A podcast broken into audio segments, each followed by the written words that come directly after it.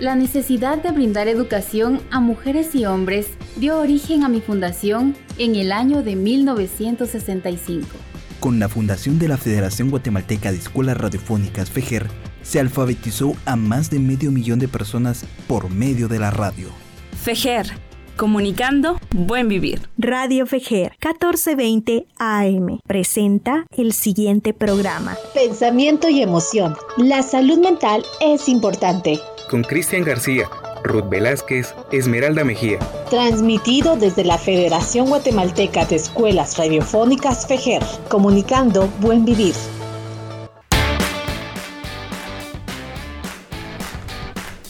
Bienvenidos y bienvenidas a un nuevo programa más de pensamiento y emoción. Estamos muy muy emocionados, como diría el título, de poder estar con ustedes hoy en este nuevo podcast, en este nuevo programa y justo tratando temas muy importantes en este mes que es justamente hablar sobre cómo erradicar la violencia contra la mujer. Hoy un tema muy interesante, sin embargo, también estamos preparando ahí una sorpresita que tendremos la próxima semana. Hola Ruth, ¿cómo estás? Bienvenida.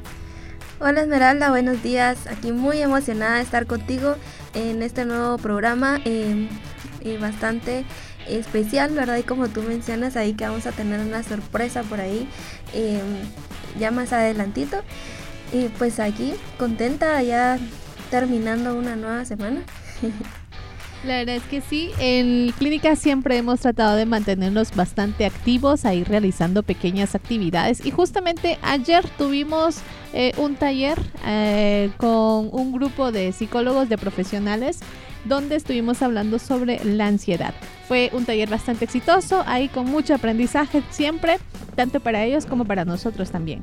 Y es que la invitación que les queremos realizar es justamente para que nos acompañen en nuestro seminario que va a estar realizándose el sábado 20 de noviembre, ¿verdad Ruth? Así es, y es, los esperamos ahí. Pueden preguntar con toda confianza en nuestras redes sociales eh, para brindarles esa información, ¿verdad? Para poder inscribirse eh, a este seminario que va a estar eh, bastante amplio, ¿verdad? Con varios profesionales al, tema, ¿verdad? Me gustaría mencionar el tema que es en nuestro segundo seminario, que es violencia de género y abuso sexual contra la mujer en Guatemala. Eso se llevará a cabo el 20 de noviembre a, las 2 de, a partir de las 2 de la tarde, que vamos a estar ahí eh, con los profesionales, ahí bastante ellos también están muy emocionados de poder estar con nosotros, em, acompañándonos, ¿verdad? Y dando este, este seminario que es bastante importante, no solo para toda la red de profesionales, sino para toda la población en general. Sí, va a ser transmitido por radio también, por la eh, por Radio Fejer también y eh, por Facebook y Zoom. Va a estar ahí eh, las personas que quieran participar y obtener, por ejemplo, su diploma de participación. Tienen que ingresar a nuestra página de Facebook o Instagram para poder inscribirse y llenar el formulario y de esa manera quedarse en todo el proceso del seminario y tener su diploma. Si dado caso usted no logra inscribirse, no hay ningún problema, que lo vamos a transmitir en Facebook donde usted puede observar la participación de cinco ponentes ahí justamente con bastante información eh, interesante. En radio, pues vamos a estar en la 1420 AM Radio Fejer y también en www.fejer.org diagonal radio en línea, donde eh, vamos a transmitir el seminario. Así que ahí sí que logramos abarcar varios eh, espacios justamente para dar a conocer estos temas. Em, más sobre la violencia de género y abuso sexual contra la mujer en Guatemala. Y para ir adentrándonos poco a poco, eh, el tema de hoy es justamente ese, ¿verdad, Ruth? Así es, ya es que entrando a nuestro, a nuestro programa, pues ya eh, mencionándolo como tú mencionabas, pues los esperamos, esperamos que estén acompañándonos este día, eh, que creo que ya se acerca. Entonces eh, pueden estar ahí acompañándonos y pedir su link de inscripción. Y es gratis. Y es totalmente gratis, que es, que es lo más importante. no, no es, creo que todo es muy importante. Y pues para ya entrar a, a nuestro tema, ya el día de hoy, pues vamos a iniciar con este tema que son tipos de, violencia de género, ¿verdad? Y sus ciclos, ¿verdad? Que eh, cuando hablamos de este tipo de violencia, eh, ya entrándonos ya al tema ya de este programa, pues hablamos un poco de qué es esos tipos de violencia, ¿verdad? Que muchas veces solo lo, mencionan o lo, lo hemos he escuchado mencionar que es violencia sexual, ¿verdad? Pero existen diferentes tipos de violencia eh, graves, ¿verdad? Que tienen consecuencias que no solo son físicas, económicas y psicológicas eh, sobre las mujeres y niñas, ¿verdad? Que tienen un gran impacto en no solo en, en la mujer, y en las niñas, sino que también en el núcleo eh, familiar, también como, como en sí, ¿verdad? Todos llegan a, ese, a esa violencia, eh, a tener este tipo de violencia em, también en su sociedad, ¿verdad? A sus alrededores, porque no solo la familia lo está padeciendo, sino también todo, todo su, su, círculo social, amigos, familia, em, compañeros de trabajo, todo lo, está, lo están eh, llevando como un, eh, eh, como un acompañamiento, ¿verdad? Pero en sí la persona o la mujer que puede llegar a tener esto, pues ha tenido este acto, ¿verdad? De la persona que, que lo está agrediendo contra esta persona, ¿verdad? Su origen siempre va a ser una desigualdad de género, el abuso de poder, y la existencia de, normas, ¿verdad? Entre el núcleo familiar, donde ya se va posicionando con un poder más autoritario, no solo hacia la mujer, sino también a su núcleo familiar. Generalmente nos hemos topado con varios casos que en algún punto se llegan a naturalizar.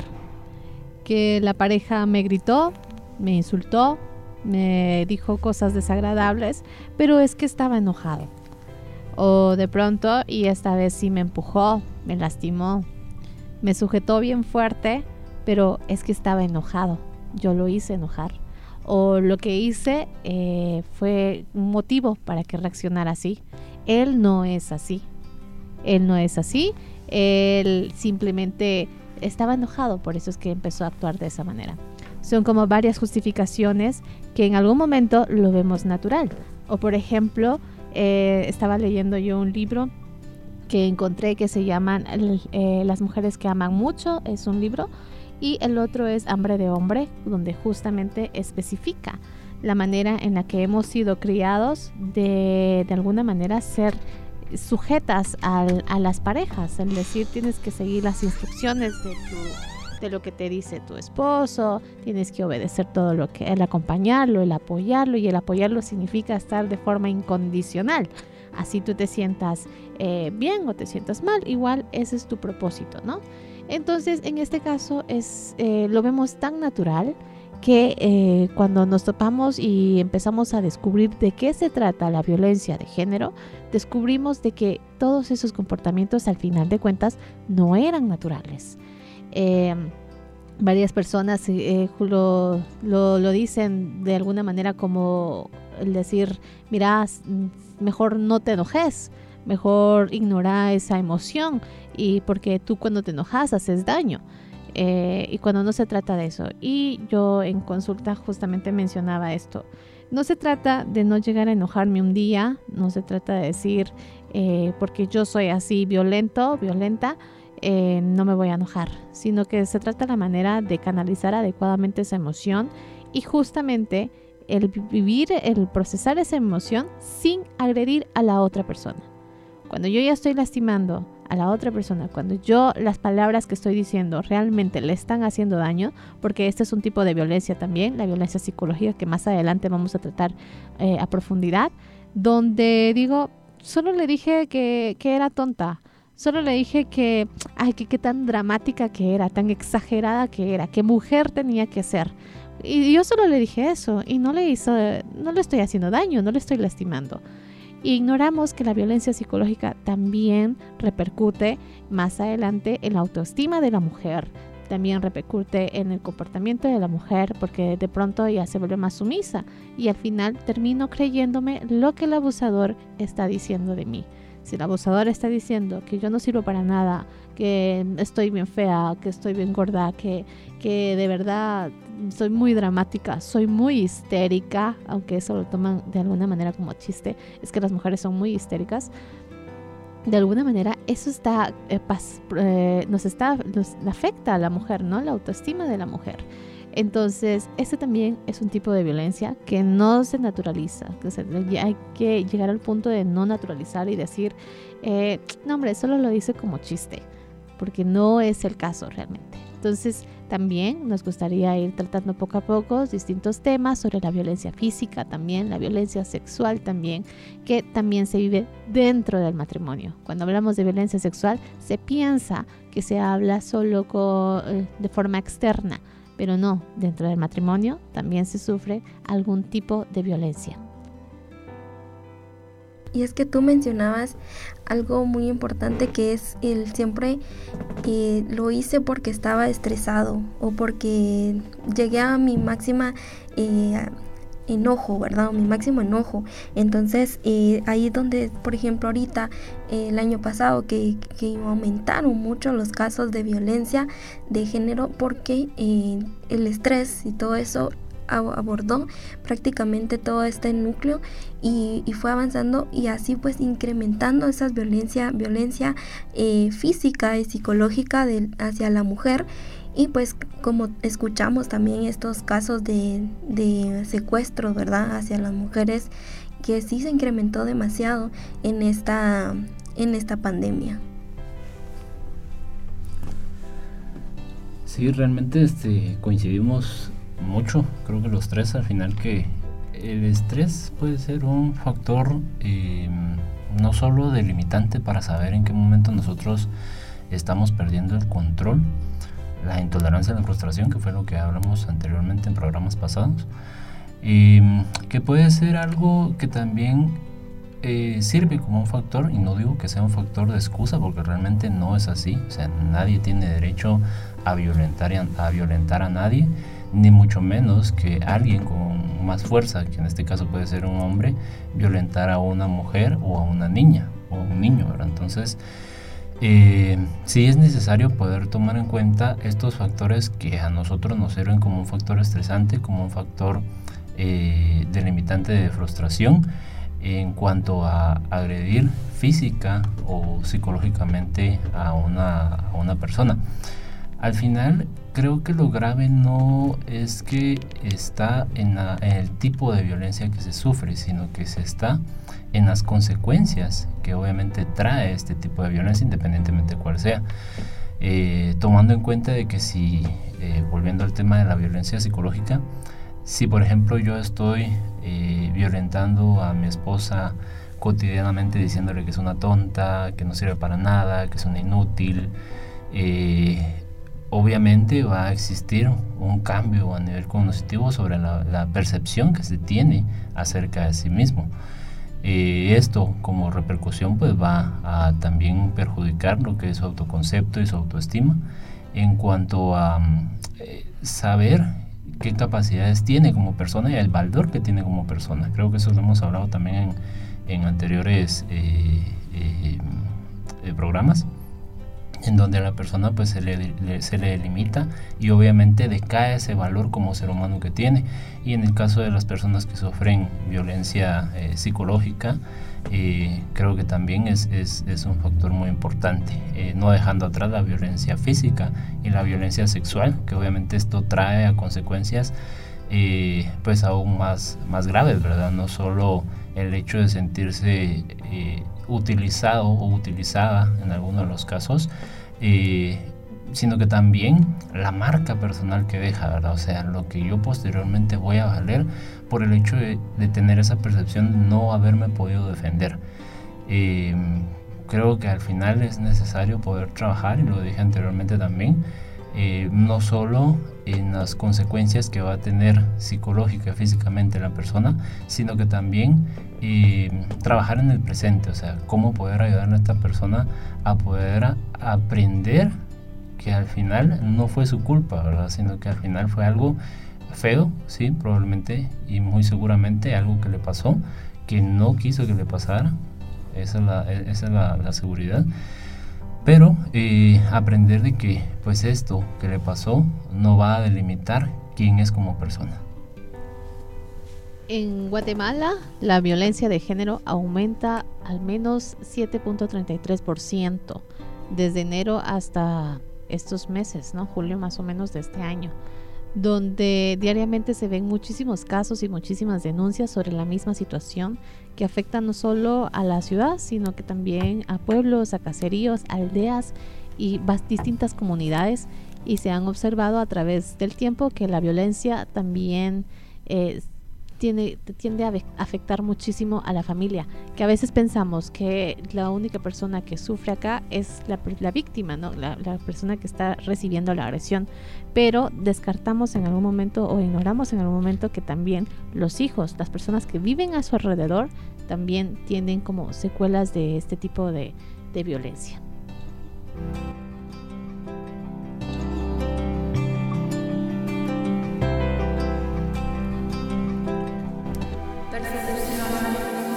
Exilio, exilio, asesinatos, desaparición forzada. Fueron acciones que tomó el Estado de Guatemala en contra de mí por el trabajo que ejercía de alfabetizar e informar durante el conflicto armado interno. En la guerra interna que vivió Guatemala, nuestros compañeros y compañeras fueron perseguidas, tuvieron que vivir en el exilio y algunos fueron desaparecidos y asesinados. FEJER, comunicando buen vivir.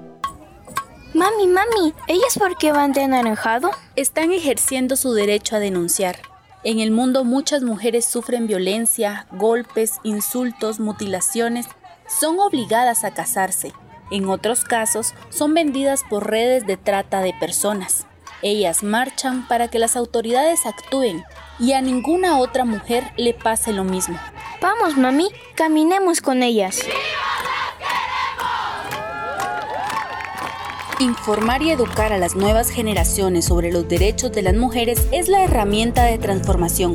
Construyamos una vida libre de violencia para las mujeres. Este es un mensaje de la Federación Guatemalteca de Escuelas Radiofónicas, FEGER, y esta emisora. A través de la oportunidad de los medios alternativos se ha permitido justamente que, eh, que las mismas comunidades y especialmente periodistas comunitarios puedan ejercer esta labor a pesar de esas dificultades, de amenazas, de intimidaciones y muchos otros eh, actos que, que se puedan sufrir. El periodismo comunitario aporta brindando información real desde el sentir de, las, de la gente, de las comunidades.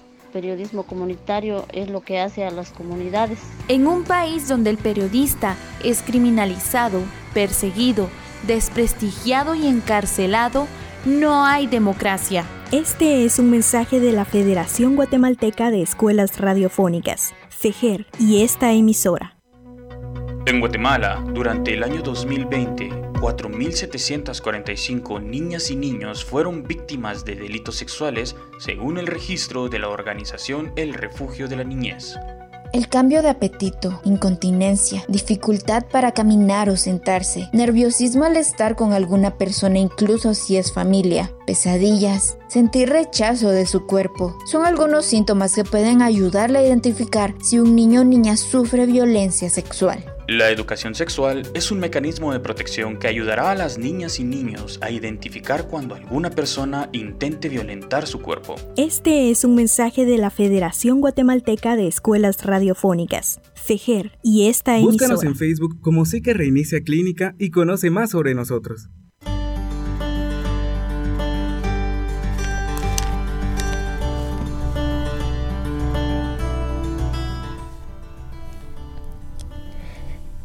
La violencia de género, em, hablando un poquito o ampliando acerca de esto, eh, pues ya hemos mencionado de que también se va teniendo como una em, este tipo verdad de violencia que es no solo eh, eh, psicológico sino también un sufrimiento físico de golpes también sexual y que la víctima la podemos llamar también no, no como víctima sino sobreviviente de violencia de, estos actos, ¿verdad? Y también no solo eh, lo sufre la mujer adulta, sino también la niña en su ámbito privado, como también llamado maltrato en el hogar o violencia em, de pareja, ¿verdad? Y uno de estos tipos de violencia es la económica, Uno de estos es donde la pareja, ¿verdad?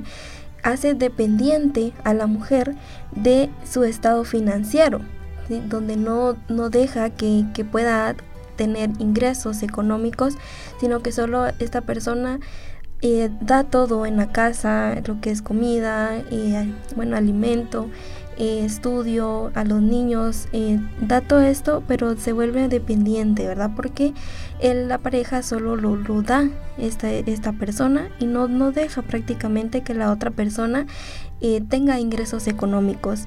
También el, prohibir trabajar es una de estas violencias económicas porque no, no deja que la persona llegue a tener em, esa área eh, laboral eh, para sí misma, eh, no, no, no, deja o, no da como autoridad, como en este momento pues se da esa autoridad, autoridad en la familia, pues también deja de, de, no permite, ¿verdad? Que la persona siga estudiando o ir, ir a la universidad para poder tener un crecimiento también em, personal y laboral. Sí, realmente lo que acabas de mencionar y al final pues em, todo lo que acabamos de mencionar en el, anteriormente, em, también podemos decir que todos los tipos de violencia llegan a ser al final una conjugación, ¿verdad?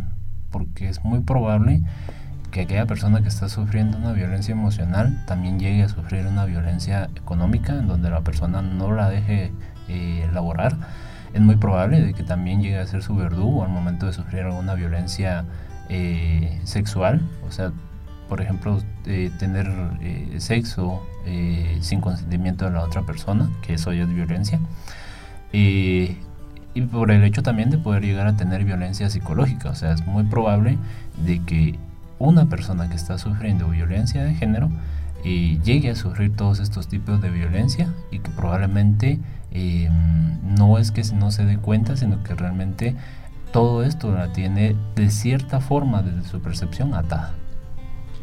Sí, generalmente como lo habíamos mencionado, se llega a naturalizar, a naturalizar el hecho de que son comentarios que nos han eh, dicho desde que éramos pequeños. Cuando nos decían, mira, el día que te cases, tienes que buscarte un buen marido que te mantenga, un buen marido que cumpla todos tus caprichos, que compra todo lo que tú querrás. Eh, tienes que conseguirte un buen marido. Pero en ningún momento nos dijeron, tienes que trabajar tú para poder cumplirte tus propios caprichos, el decir, mira, tú también tienes la capacidad de estudiar, de ejercer una profesión y de darte los gustos que tú querrás. Entonces creemos como crecemos como programadas de alguna manera que tener un buen marido es justamente eso, alguien que me mantenga como reina, decían. Eh, y, por ejemplo, si ya se vive dentro del matrimonio, el decir es que tienes que cumplirle al marido. Así no tengas ganas de tener relaciones sexuales con tu pareja, así no tengas deseo por tu pareja, igual tienes que cumplirle. ¿Por qué? Porque te casaste con él.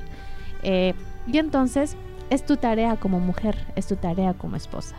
Entonces, si en algún momento llega a surgir una infidelidad dentro del hogar, siempre se le culpabiliza no al que fue infiel, sino a la, a la esposa en este caso, el decirle es que tú no cumpliste con tu tarea, no cumpliste con tu trabajo, por eso yo salí a buscar en otro lado lo que no encontré. He metido como bastantes ese, ese tipo de conceptos que al final que aunque estén en contra de la voluntad de la mujer, termina realizándolo. ¿Por qué? Porque es un una orden que nos han metido desde hace muchísimo tiempo atrás. Y no significa que vamos a responsabilizar a nuestras mamás por habernos enseñado de esa manera, sino que es la forma en la que ellos vinieron aprendiendo de generación en generación. Entonces, si vamos descubriendo un poquito cómo fueron criadas las mujeres de nuestros hogares, vamos a descubrir que existió eh, de alguna manera cierto machismo en el proceso de crianza y que ellos lo vieron de forma natural, porque así me enseñó mi abuela, así me enseñó mi mamá, así lo aprendí yo y así se lo estoy enseñando yo a mi hija. Entonces, si yo al final no termino de hacer consciente cuáles fueron los patrones de comportamiento, los vuelvo a repetir. Y así se va hasta que alguien en la familia se hace consciente de lo que se, de lo que se vivió en casa no era natural, era violencia. Entonces ahí es cuando yo vengo y pongo un alto y hago el cambio para las siguientes generaciones que vienen. Así es, es muy importante que tú menciones esto eh, para que se pueda, como bien mencionamos en programas anteriores, para poder aprender, desaprender para poder aprender estas, em, estos métodos, ¿verdad? Y estas eh, situaciones. Y, como ustedes mencionaban, estos, este tipo también es eh, tipo de violencia psicológico porque a la hora de que tú, eh, pues prácticamente el económico no, no se da, eh, también esta eh, violencia psicológica también hace que critique a la persona, que no, no puede ir a estudiar porque no puede. Entonces ahí viene todo esto que es la baja autoestima, el, la crítica, ¿verdad? Que se le da a la hora de que está construyendo algo. Por ejemplo, tú no cocinas bien, o no limpias bien. Entonces esos tipos eh, de, violencia psicológica son las que se agreden a la hora de, de padecer este, esta violencia, ¿verdad? Daña también las relaciones, no solo de su pareja, sino que también con los hijos y con los amigos o la familia entera, porque ya no da autorización sobre ella a que pueda eh, tener esas relaciones sociales que puede llegar a tener. Sí, y creo que mencionó Naralda algo muy importante, que es el hecho de que se sufre también un tipo de violencia vicaria. ¿A qué me refiero con esto? Que por ejemplo nosotros vemos esa violencia en casa y ya empezamos a naturalizarla, o sea, empezamos a, determinar de que haciendo forma en que un matrimonio se debe de llevar. O sea, por ejemplo, que papá va a salir a trabajar, cuando venga, pues, eh, quiere tener, tener relaciones sexuales con mamá, pues lo hace eh, tratarla mal, humillarla, o sea, qué sé yo, cualquier tipo de trato eh, o maltrato, mejor dicho, eh, o cualquier tipo de violencia que se pueda generar en, generar en el hogar. Eh, entonces los niños van replicando esto, o sea, si es en el caso de un niño, se aprende de que probablemente así es como se debe tratar a una persona, a la pareja. Si es en el caso de la niña, pues probablemente es así como mi pareja me, va a tratar, o sea, yo voy aprendiendo todo eso y eso es lo peligroso de poder convivir en un hogar así, o sea, porque al final todo esto se va replicando, los niños lo van aprendiendo, los niños van eh, tomando en cuenta o naturalizando desde ya que toda la relación o todas las relaciones humanas que vayan a generar eh, van a ser así, porque al final o se quedan en un papel de víctimas o se quedan en un papel de agresor. Pero creo que em, al momento de poder trabajar este tipo de casos, no solo con la persona que ha sufrido violencia de género, también es necesario poder trabajar, si hay hijos, obviamente, trabajar con los hijos para que al final ellos también aprendan que no es una forma de relacionarse socialmente apta eh, con las demás personas, ¿verdad? O sea, sí es necesario poder trabajar desde allí esto eh, para que ellos pues al final no, no, tengan esa repercusión más adelante, sino que, sino que también generen relaciones eh, de pareja sanas y también relaciones socialmente sanas, ¿verdad? Porque creo que esto al final también se va a generalizar. Si yo estoy mal con, con mi pareja, o sea, voy a estar mal relacionándome con demás personas. Por ejemplo, si tengo yo trabajar con personas eh, del sexo femenino en donde yo laboro, probablemente yo les hable pesado, probablemente yo eh, las critique, las vea feo, las vea como personas inferiores, las vea como personas eh, que al final no valen nada, no tienen opinión. Entonces todo eso se va generalizando y eso obviamente le va a crear un problema a la persona también que está fungiendo como agresor si es necesario poder trabajarlo desde pequeños, si hay niños en un hogar violentado, eh, para que obviamente vayan creando otra perspectiva de qué es la igualdad, de cómo se debe tratar entre personas de su mismo género y de género distinto. Entonces sí es necesario poder eh, eh, ahondar no solo en ese aspecto superficial de, la persona que sufrió la violencia directamente, sino que también con, los niños o, las personas que están involucradas en el hogar. Así es, y es que también otro tipo de violencia eh, es la física, donde hay golpes, donde hay patadas, donde hay empujones, bofetadas, eh, jalón de pelo, incluso eh, estando en, en, compras, vanos empujones de apurate, tenés que estar rápido en la casa. O y ya la, la persona pues ya crea esa, eh, cognitivamente ya crea ese miedo a, a, la persona, ¿verdad? Que tiene que estar en, en una hora determinada y para poder como complacer o tener esos, esos deseos de esa persona. Entonces, eh, está ya, ya después de, de, los otros tipos de violencia que hablamos o que mencionábamos, también es este tipo de violencia física que se En algún momento se vuelve a, a vuelvo a usar la palabra naturalizar cuando empieza por juegos, ¿no?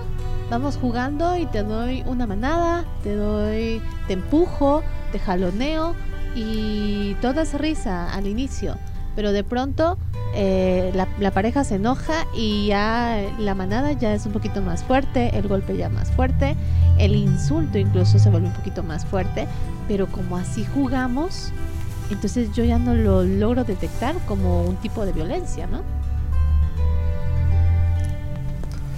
Sí, al final pues creo que todo esto es progresivo, o sea, la forma en que nosotros nos vamos tratando como personas eh, o vamos socializando con demás personas es progresivo, porque eh, no es lo mismo que yo sea asertivo y te diga, bueno, mira, el día de hoy me lastimó que me hicieras esto o, me lastimó que hicieras esto, eh, a decir, tal vez lo hizo porque, no sé, me quiere o porque si no me trata así tal vez no soy importante para él o para ella, qué sé yo.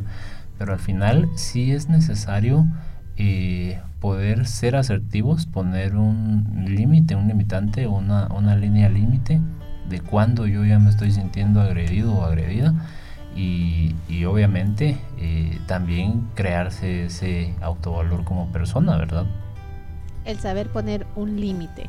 Y es que también dentro de la violencia eh, de género también existe la manipulación por los, por los hijos, ¿no? El de, mira, si no estás aquí conmigo, te voy a quitar a los hijos. Si no mantienes en, en el matrimonio conmigo, te voy a quitar a los hijos. Y la manipulación con el querer quitarle a los hijos. Em, eso también es violencia. Eso también es violencia. La, la amenaza constante de eso. Y a veces cuando hablamos justamente de violencia de género, lo primero que pensamos es en la existencia de malos tratos en situaciones de pareja. Pensamos que eso solo pasa con las parejas. Y así como usted lo mencionaba, Cristian, de que no, que la violencia de género no especifica el, el ámbito eh, de la pareja, sino que puede darse en múltiples, eh, múltiples ámbitos sin necesidad de quien lo lleve a cabo, ya sea el cónyuge, las instituciones de trabajo, la familia, la sociedad en general y también puede ser en lugares donde aparezcan situaciones de violencia de género como las anteriores. A veces pensamos que cuando hablamos de violencia, ah, es que eso solo le pasa a las personas que están casadas. No, eso también puede pasar en el ámbito laboral también. El hecho de que una persona tenga más poder que la otra significa que no significa que va a manipularlo, que va a decir, mira, tienes que quedarte hasta tarde a trabajar porque yo soy tu jefe y tienes que obedecer.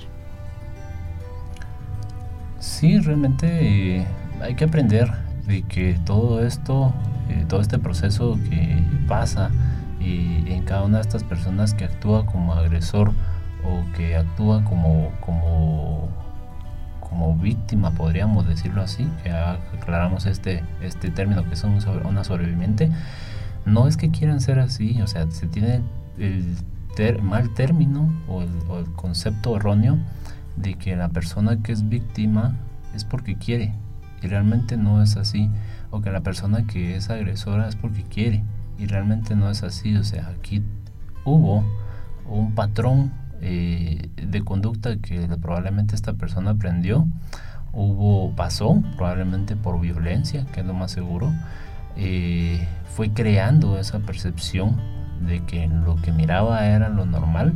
Entonces, de esa forma fue que se fue creando también, se fue formando esa personita hasta llegar a ser una persona adulta, como reitero, agresora o, o víctima. Entonces, no es de que de primas a primeras digamos la persona es así porque quiere, porque realmente nadie quiere ser violentado, realmente nadie quiere eh, eh, estar en el riesgo de agredir a otro e irse a prisión. Entonces, eh, tenemos que tener un poco de sutileza y cuidado al momento de hablar este tipo de temas porque sí he escuchado lamentablemente algunos profesionales que dicen la víctima es víctima porque quiere. Entonces no es así como se debe tratar este tipo de temas.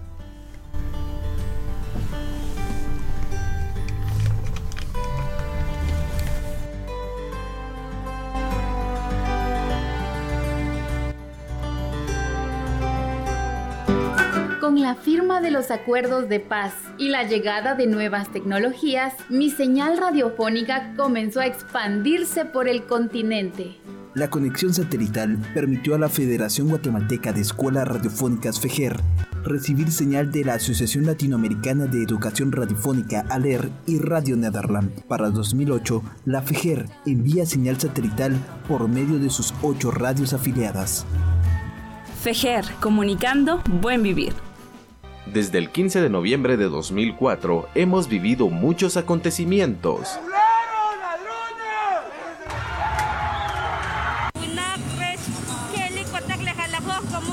Esa falsa fiesta cívica que han impuesto los criollos.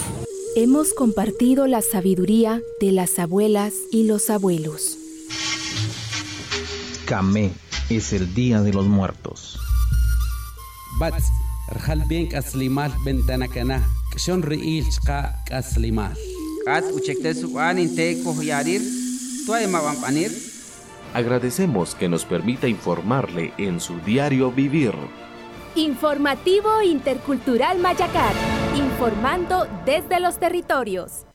Nos vamos a unir, son nuestros parientes, nuestras raíces, garífuna como nosotros. Ya llegaron nuestros parientes de Yurumei. Vamos a recibirles. 26 de noviembre, Día del Yurumei Garífuna. Llegada del pueblo garífuna a Ishimuleu. Este es un mensaje de la Federación Guatemalteca de Escuelas Radiofónicas, FEGER, y esta emisora.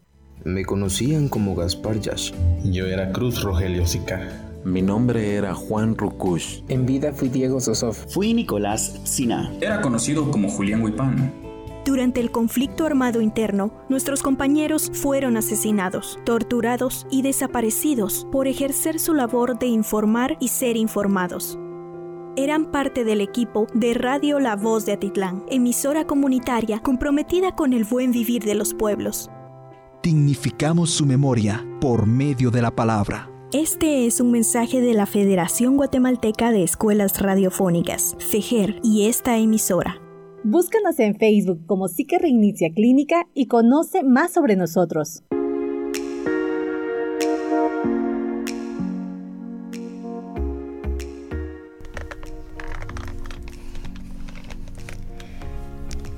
Sobre estos eh, tipos de violencia eh, que hemos mencionado, también existe una y que hoy en día pues se está dando mucho por esto de las clases en línea, el, trabajo en línea, eh, pues también este tipo de violencia eh, también puede ser violencia en línea, que es ya teniendo algo, algún aparato tecnológico eh, o alguna vía de comunicación como es el teléfono, el internet, los medios sociales, incluso hasta los videojuegos, que puede llegar a, verse en este, estos tipos de violencia, eh, mensajes de textos, ¿verdad? O correos electrónicos que puede llegar a tener este tipo de violencia de género, ¿verdad? Y los tipos de estos que podemos encontrar en esta en línea es el ciberacoso, que es el, el más eh, común, podríamos decirlo, que son mensajes em, em, intimidadores, ¿verdad? O amenazadores hacia la persona.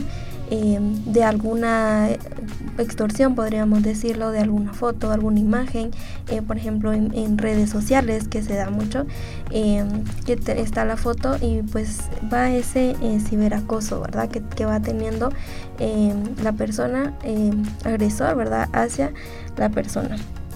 El otro tipo también es el sexting, que es el envío de fotos de contenido muy explícito a la, a la, a la persona que está recibiendo y está en contra de la autorización del destinario.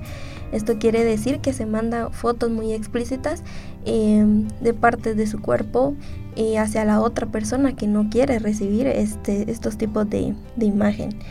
Y la otra es el doxing, que es la publicación de información privada de la otra persona. Entonces, eh, tal vez esta persona tiene acceso a, fotos o a información de otra persona y la publica en redes sociales, en, Instagram, en Facebook, en todas estas redes que se puedan eh, mencionar y ahí pues está prácticamente violentando a la persona. Sí, realmente como tú lo mencionas, o lo acabas de mencionar, y pues para finalizar con estos tipos de violencia, y existen muchos muchos factores, eh, los cuales provoca obviamente que la persona se vea violentada, muchos, muchas vías o, muchos canales en donde la persona pues probablemente se ve eh, violentada, ¿verdad? Eh, independientemente si es de forma presencial o como lo acabas de mencionar en línea, o sea, vemos que hay muchos, muchas vías en donde la persona puede sufrir de violencia. Uno de los temas también principales de esto no solo era dar a conocer los tipos de violencia que puede sufrir una persona, sino que también eh, para todo esto eh, existe un, ciclo, un ciclo de violencia, eh, que fue lo que mencionamos ya con anterioridad, en donde la persona empieza a percibir esto como natural y que al final tiene esa pequeña o leve esperanza de que todo lo que está sufriendo pues va a pasar pero creo que al final es una percepción errónea de decir este, que todo esto pues va a, pasar, ¿verdad? Entonces no es eh, eh, pues válido de cierta manera o, no es este de cierta forma em, adecuado seguir teniendo este tipo de, percepciones. El primer, em, podríamos decir, el primer el primer factor de un ciclo de violencia puede ser la acumulación de tensión. ¿A esto que me refiero? El agresor, por lo regular, la persona que tiene conductas agresivas, eh, por lo regular va a empezar a tener muchas frustraciones, mucha tensión, mucho estrés, por lo cual va a empezar también a descargar todo ese tipo de tensiones en la persona que actúa como víctima. Posteriormente, cuando hay una acumulación ya muy grande de tensión, va a existir una explosión o una violencia agresiva. ¿Y esto qué quiere decir? Que ya la persona empieza a atacar violentamente a la, a, la persona, a la, persona que actúa como, víctima, en donde em, pues probablemente hayan golpes, en donde probablemente hayan, em, qué sé yo, algún tipo de violencia psicológica, en donde haya violencia emocional, cualquier tipo de violencia que ya lo mencionamos, la persona lo empieza a, infringir sobre la otra persona, sobre la persona que actúa como víctima. Posteriormente, después de ese segundo, después de esa segunda fase, existe una fase de culpa, arrepentimiento y promesas. Cabe mencionar de que obviamente la persona que actúa como agresor se da cuenta de em, obviamente eh, el acto, el acto violento que ha hecho por temor puede ser uno de los factores a perder ese tipo de relación puede empezar a tener un comportamiento de culpa, perdonarse, decir de que no volverá a pasar, decir que probablemente eh, fue solamente ese, en ese momento un, un impulso, un enojo, qué sé yo. Pero de igual manera eh, es parte de la fase, es parte de lo que es el ciclo de violencia. Empezar por una acumulación, por una explosión, donde ya se limita una, un tipo de violencia, y regresar a, sentirse culpable, o sea, si se tiene un, tipo de arrepentimiento. La reconciliación, que es parte también del ciclo, del ciclo de violencia, nos dice que la persona empieza a hacer cualquier acto amoroso para que la persona pues crea en él o en ella otra vez y pues que realmente eh, eh, la perdone o lo perdone porque pues baja cielo, estrellas, lo que sea, para poder convencer a esta otra persona que ha actuado como, como, como víctima de que no volverá a suceder. Hay un proceso de calma que es una de las últimas fases, que es la quinta fase, en donde pues por ejemplo, existe un periodo de un mes, de un par de semanas en donde deja de existir este tipo de conducta violenta. Sin embargo, hay que tomar en cuenta que la primera fase es acumulativa. Si la persona que ha infringido violencia sobre otra empieza a tener un, cúmulo de frustraciones, de estrés, de ansiedad, de lo que sea, empieza a generar este tipo de conductas violentas, violentas perdón, hacia los demás y muy probablemente llegue a, sufrir esta persona que ha actuado como víctima otro tipo de violencia. Tal vez no la misma, pero sí muy probablemente llegue a sufrir otro tipo de violencia. Entonces, esto eh, se da de forma cíclica, ¿verdad? Como ya lo hemos mencionado. Probablemente la persona que actúa como víctima cree en esta persona, considera que en algún momento va a cambiar, pero es muy poco probable por el hecho de que la percepción de esta persona, la, forma cognitiva, el hecho de las ideas y de las creencias que se ha generado la persona que tiene conductas agresivas, no va a cambiar solamente así. O sea, sí es necesario una em, orientación profesional y esto también lo quiero dejar muy en claro que al momento de trabajar casos de violencia no se debe trabajar únicamente con la víctima. También es necesario poder trabajar con agresor, si obviamente este está en un proceso de cambio verdadero, porque realmente es muy riesgoso poder únicamente trabajar solo con la víctima, pues ok, tratar la manera de sacarla de ese papel de víctima, pero ¿qué sucede con el agresor? Se deja de todos modos y es muy probablemente que eh, llegue a actuar de esta forma, tal vez no con esta misma persona, pero sí con otras personas. Entonces sí es necesario no dejar de lado a ese agresor para poder trabajar junto con él. Cuando hablamos justamente de la fase de calma, la luna de miel eh, que usted mencionaba, el, el abusador puede lucir de alguna manera vulnerable causando a la víctima un sentimiento de culpa, de responsabilidad por el bienestar del abusador. puede llegar a un punto en el que la víctima puede sentirse tan agotada y aquí es donde se hace el cambio, el rol de los papeles dentro del hogar, porque los niños pueden convertirse en cuidadores, en defensores, tomando una responsabilidad de mantener la paz dentro del hogar. Entonces al final les cortamos la idea o de ser niños y les otorgamos cierta responsabilidad que no le corresponde. Al principio puede ser que la familia, que los amigos, todas las personas que estén a su alrededor eh, y al momento de, darse cuenta de que la persona sufre violencia intrafamiliar, quieran como de alguna manera apoyarlo, apoyarla, eh, orientarla y decirle, mira, eh, sepárate, déjalo, ya no sigas con él ya no tiene caso que sigas ahí, mira, tus hijos están sufriendo y así sucesivamente. Sin embargo, por un tiempo, este ciclo de luna de miel o de cierto cambio, la fase esta, puede volverse cada vez más corta. Como sabemos que eso es repetitivo, de pronto y la, la fase de la luna de miel se vuelve tan corta, ya es una semana, ya es un día, nada más que tarda este efecto. Y la tensión y la violencia puede aumentar cada vez más. Entonces, algunas víctimas eh, comentan que nunca han experimentado un abusador arrepentido o amoroso, sino que simplemente ven la disminución de la tensión antes del inicio del nuevo ciclo. No es que se haya arrepentido, es que le puso pausa, pero cada vez más la violencia se intensifica. Entonces, cuando este ciclo inicia, pues la, la víctima comienza como a entrar y salir de esta relación. Y por muchos intentos que logre realizar, le es difícil tomar una decisión final y salir definitivamente de esta relación violenta.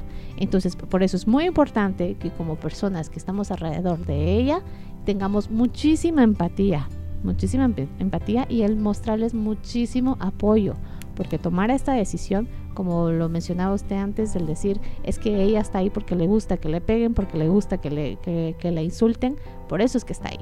No, es que dar el siguiente paso y el tomar la decisión de dejar a la pareja es muy difícil. Recordemos que la persona queda vulnerable, con baja autoestima y que, con daño, bastante daño psicológico que no es atendido. Por lo tanto, pueden surgir sentimientos de culpa, de inseguridad y de preocupación por el bienestar de los hijos que juegan un rol muy muy importante en el proceso de la toma de, decisión de la víctima. Entonces en ocasiones escuchamos esos comentarios, ¿no? De yo estoy aquí por mis hijos y yo voy a aguantar aquí por mis hijos. Así pasen años y años y años, yo quiero estar aquí por ellos. Pero nos olvidamos de que en ocasiones el, el, ejemplo eh, que le estamos dando a nuestros hijos en ese instante es de no importa cuánto tiempo pase, al final de cuentas tenés que aguantar porque el amor es doloroso. Y justamente yo les quiero recomendar eh, un libro que eh, leí hace, hace un tiempo, lo, lo leí y se llama No te mueras por mí. Es un libro de amor de los abusadores. ¿De qué trata esto? Justamente fue escrito por Mario Vargas Llosa, que fue reconocido por el Premio Nobel de Literatura. Y justamente este libro de No te mueras por mí escribe cartas donde piden perdón después de una noche de violencia y donde prometen ser mejores. Y estas historias de amor y los desenlaces son muy fatales y son reales, son casos de la vida real, porque en este libro cuentan las dos cartas o las dos caras de la moneda, digamos, la violencia de género de los varones abusadores que ruegan por la reconciliación y las mujeres abusadas que perdonan y eso en algún momento les cuesta la vida. En este libro justamente es, una portada, la primera portada es de color blanco, donde están escritas las cartas o em, los, los, arrepentimientos que, que, realizan los, los abusadores. Y si le damos vuelta al libro, nos topamos con la otra portada que es negra, donde vemos la consecuencia o el acto final que, que vivieron las víctimas después de haber perdonado a sus abusadores. Entonces, por ejemplo, aquí les voy a leer un par de cartas donde dice, eh, donde muestra justamente cómo es que a veces por querer perdonar y confiar de que esto va a acabar, en ocasiones eh, las personas sobreviven a este tipo de violencias y en otras definitivamente mueren. Entonces aquí hay una carta donde dice, mi amor, te pido disculpas desde el fondo de mi corazón. Lo que pasó ayer no fue mi intención. Tú sabes que yo te amo. Aunque me haya equivocado, no va a pasar nunca más. Te amo, tú lo sabes. Un error lo comete cualquiera. No voy a tomar, te lo juro. Lo más importante en mi vida eres tú. Sabes que no puedo dormir pensando en cómo, voy a omitir esa palabra, eh, nosotros llevamos años y sabes que te amo. Tú eres mi reina, no vas a dejar eh, en serio esto, eres mi mujer y de nadie más. Raquel, a quien fue dirigida la carta, lo perdonó, pero sin embargo, eh, tiempo después, sufrió un traumatismo cráneoencefálico y su esposo la golpeó, le golpeó la cabeza con una caja de herramientas. Luego tenemos otra carta donde dice, te prometo, que se lo escriben a Andrea, te prometo que lo de ayer no va a pasar nuevamente. Amor, por favor, no te vayas. Yo sé que han pasado muchas cosas, pero prometo mejorar todo. Yo solo quiero estar a tu lado, por favor, déjame estar junto a ti. Prometo también hacerte la chica más feliz del mundo. Solo dime, ¿dónde estás? Cuando Andrea volvió con él, en menos de un año, le golpeó la cabeza contra la pared y estuvo en coma por dos semanas.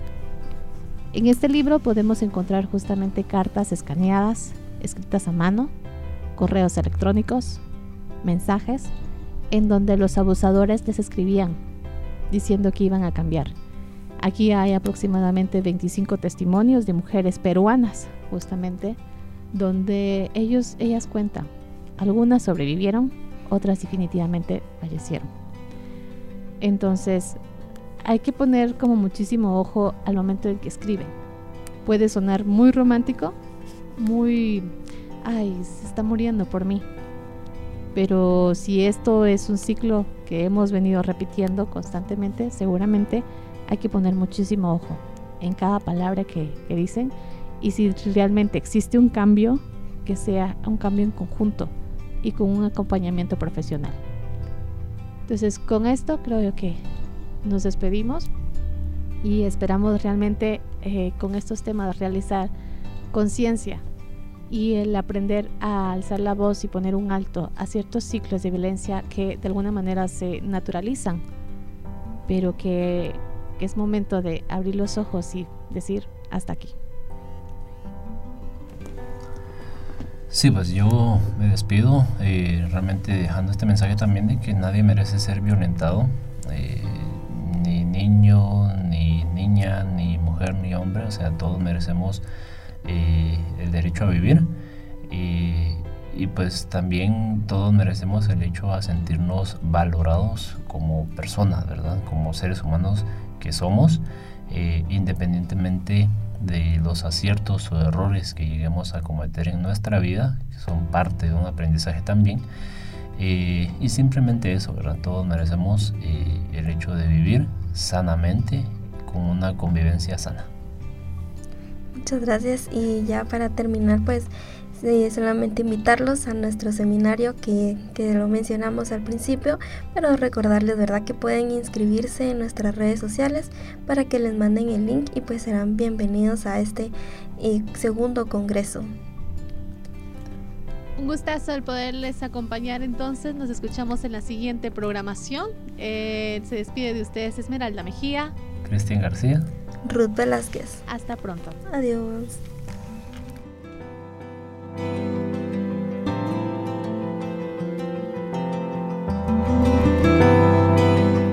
En una era llena de tecnología y nuevas formas de comunicación, mantengo firme la misión de seguir brindando educación, información de calidad y entretenimiento con una mirada comunitaria. Fejer ha sido es y seguirá siendo parte del buen vivir de los pueblos. Fejer, comunicando buen vivir. Gracias por acompañarnos. Te esperamos en nuestro próximo programa. Ya sabes que puedes enviarnos tus audios exponiendo sobre cómo mejorar nuestra salud mental. A nuestro correo electrónico psiquereinicia.gmail.com Esta transmisión está realizada gracias a la Federación Guatemalteca de Escuelas Radiofónicas, FEGER. Este programa llegó a usted por medio de Radio Fejer 1420 AM, comunicando Buen Vivir.